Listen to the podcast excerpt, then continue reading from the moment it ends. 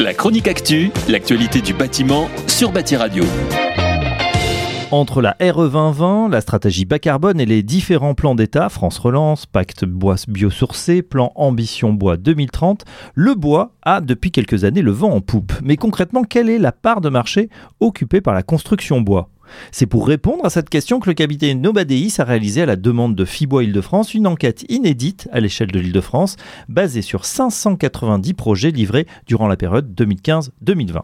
Premier enseignement, la construction bois est en pleine croissance et suit la dynamique du bâtiment francilien. En effet, la surface de plancher totale de ce secteur a été multipliée par 2,14 entre 2015 et 2020.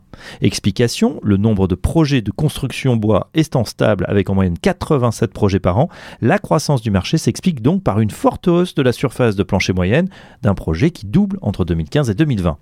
Sur la répartition régionale, c'est la petite couronne qui tire son épingle du jeu et enregistre la plus grande part des projets et surfaces de plancher, 43%. La Seine-et-Marne, la Seine-Saint-Denis et Paris se hissent sur le podium des départements. Pour la Grande Couronne, les chiffres se répartissent à 38% des projets et 39% de surface de plancher tandis que Paris détient respectivement 20% et 18%.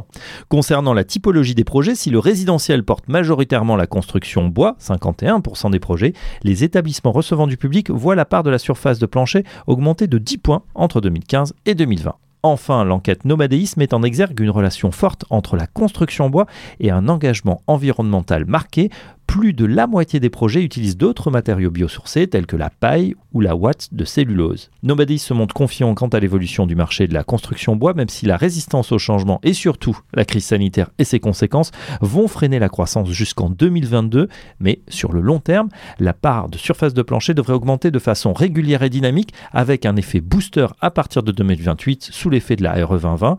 D'après ses estimations, en Ile-de-France, le marché de la construction bois pourrait représenter plus d'1,4 million de mètres carrés de surface de plancher à horizon 2030, soit un quasi doublement par rapport à l'année 2020.